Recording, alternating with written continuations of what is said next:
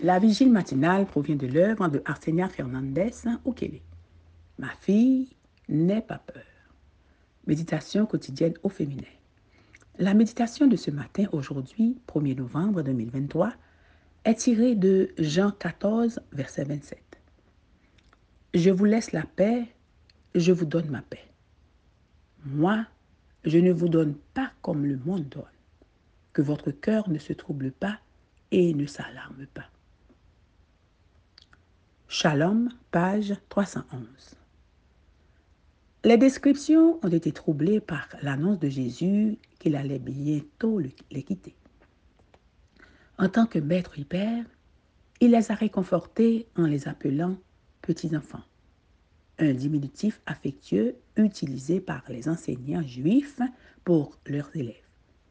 Il leur a donné des conseils et des instructions pour gérer avec succès la peur et l'anxiété s'aimer les uns les autres, croire en ses promesses, respecter ses commandements et expérimenter sa paix.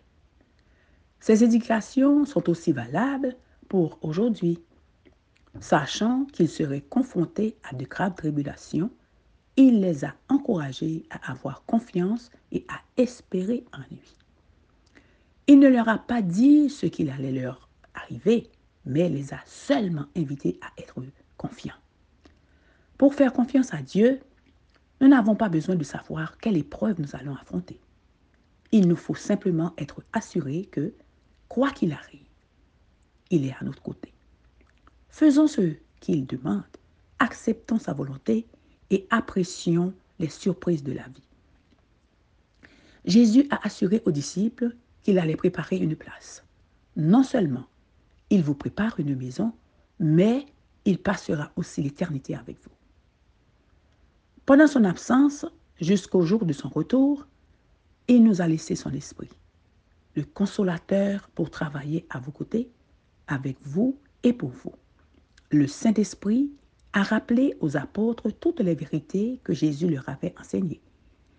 Si vous étudiez votre Bible, il vous rappellera ces paroles lorsque vous en aurez besoin et il vous persuadera de faire la volonté de Dieu. Le résultat de son action dans votre vie est une paix durable et permanente. Non pas l'absence de conflit, mais la paix qui prévaut en dépit du conflit. Cette paix vous empêche d'avoir peur. Comme vous le savez, la peur est une des armes préférées de l'arsenal de Satan pour attaquer les chrétiens en soulevant le doute, l'incertitude et l'anxiété. La paix de Dieu en revanche, freine ces forces hostiles et vous offre réconfort et force. Réclamez la promesse du Saint-Esprit de remplir votre vie de paix et gardez un esprit disposé à la recevoir.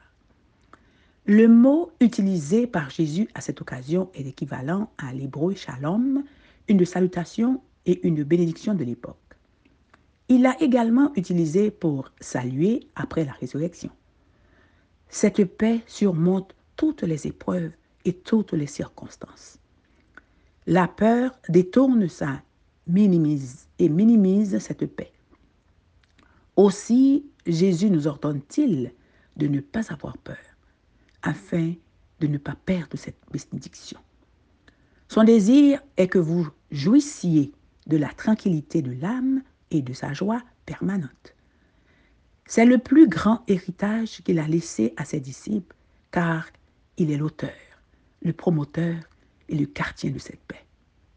Que votre cœur en soit rempli, et il ne restera plus un seul recoin disponible pour la peur.